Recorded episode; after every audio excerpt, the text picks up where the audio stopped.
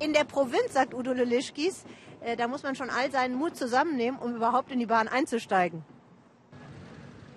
Ein kleiner Straßenmarkt, ein baufälliger Holzwaggon, in den ein Mann frisches Brot für abgelegene Bergdörfer lädt, die auch ihre Post per Eisenbahn erhalten. Die Matriza nennen sie hier ihre alte Schmalspurbahn. Ja, es gibt leider Orte da oben, wo außer der Matriza nichts hinkommt. Um 7 Uhr morgens beginnt die etwa dreistündige Fahrt. Lokomotivführer Arthur weiß nie, ob und wann genau er ankommen wird. Aber Zeit spielt hier in den Bergen des Kaukasus ohnehin keine allzu große Rolle. Krumme Schienen, morsche Holzbohlen, alles muss dringend gewartet werden, meint Arthur. Ja, es kommt vor bei zu viel Schnee oder auch Frost, dass wir nicht durchkommen. An dieser Stelle hat ein Erdrutsch vor wenigen Tagen alles zum Stehen gebracht und der Blick nach links wirkt auch nicht beruhigend.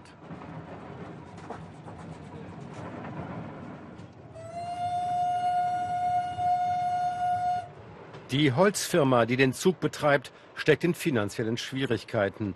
Sechs von neun Gleisarbeitern haben gekündigt, weil ihre Gehälter ausblieben. Der Ort Kuschinka. Arthur musste von der Hauptstrecke abbiegen, um hierher zu kommen. Besucher, die Verwandte hier haben, Holzarbeiter, Einheimische, die im Tal Baumaterial kauften, nur die Matriza bringt sie her.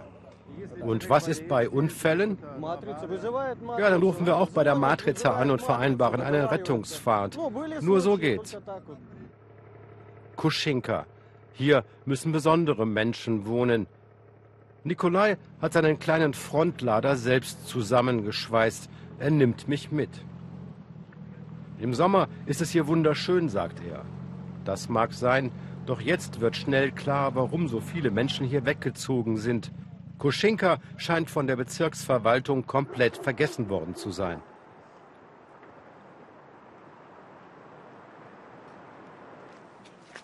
Lydia erwartet uns schon. Bei unseren Wegen kommt man hier nur noch mit solchen Autos weiter, aber unseres hat leider einen Platten. Eine Werkstatt gibt es hier nicht, eine ordentliche Straße ins Tal, hier aber auch nicht. Lydias Mann ist gestern mit der Matriza zum Arzt gefahren, erzählt sie. Nur 60 Kilometer vom Olympiaort Sochi entfernt überlebt in Kuschinka nur, wer auch ohne Staat und Infrastruktur zurechtkommt.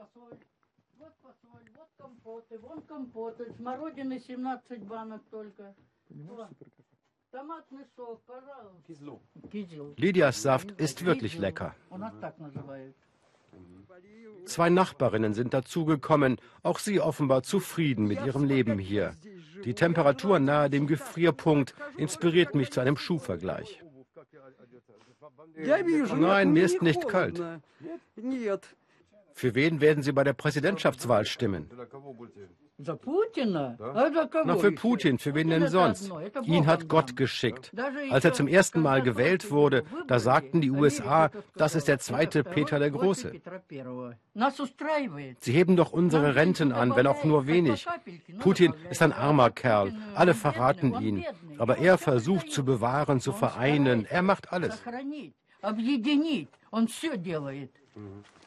Putin hat Russland wieder zu einer großen Nation gemacht.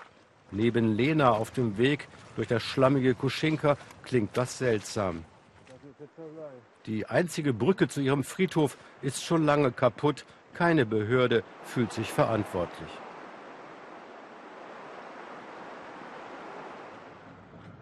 Nach Kuschinka kommen andere Dörfer ohne jeden Straßenanschluss. Artur arbeitet erst seit zwei Jahren auf der Matriza, doch inzwischen kennt er alle Anwohner der Strecke. Frisches Brot bringt die Matriza nur zweimal pro Woche. Es muss eine Weile reichen.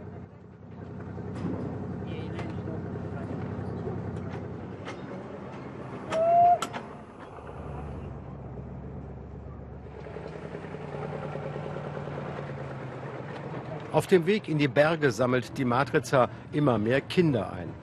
Fast zwei Stunden Fahrt zur Schule, haben einige jetzt vor sich. Auch das ein Grund, warum viele Familien aufgeben. Sie ziehen weg wegen dieser Bedingungen, zumindest die, die es sich leisten können. Pferde und Kühe stehen häufig auf den Gleisen. Dieses Mal hat Arthur Glück, sie gehen freiwillig, er muss sie nicht vertreiben. Eine letzte Weiche, dann steuert Arthur seine Matriza im Rückwärtsgang zum Zielpunkt. Wir sind in Ad-Dalonni, die abgelegene heißt der Ort. Zwei Briefträgerinnen holen den Postsack. Die meisten Menschen haben Ataloni verlassen, doch die russische Post lässt die verbliebenen 300 nicht im Stich.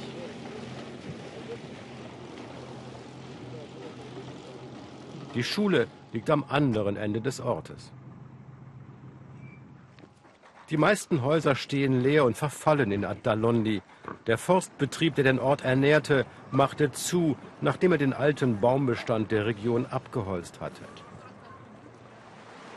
Tatjana bringt die Post in Nachbarorte, eine Stunde Fußmarsch entfernt. Es ist eine pittoreske Wanderung. Nur 14 Kilometer entfernt habe Putin eine Residenz bauen lassen, erzählen die Einheimischen. Das Baumaterial sei mit Hubschraubern eingeflogen worden. Hier aber fehlt sogar eine normale Straße. Als die Eltern starben, zog der Sohn hier weg.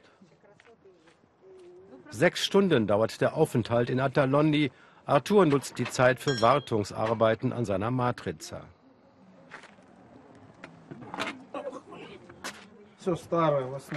Es ist alles alt. Da, die Bremsbeläge müssen auch bald erneuert werden.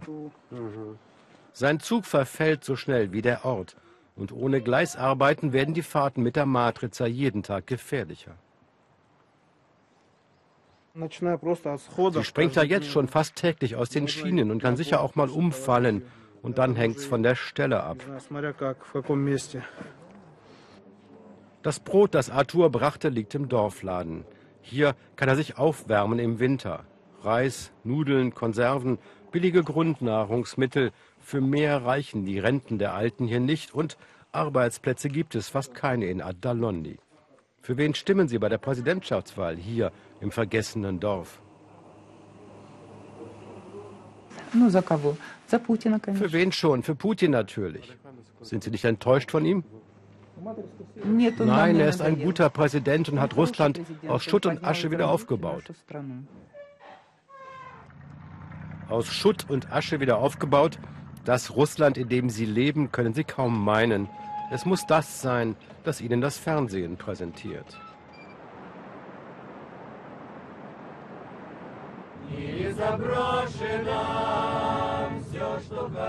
Eine Gruppe Gläubiger fährt ins Tal.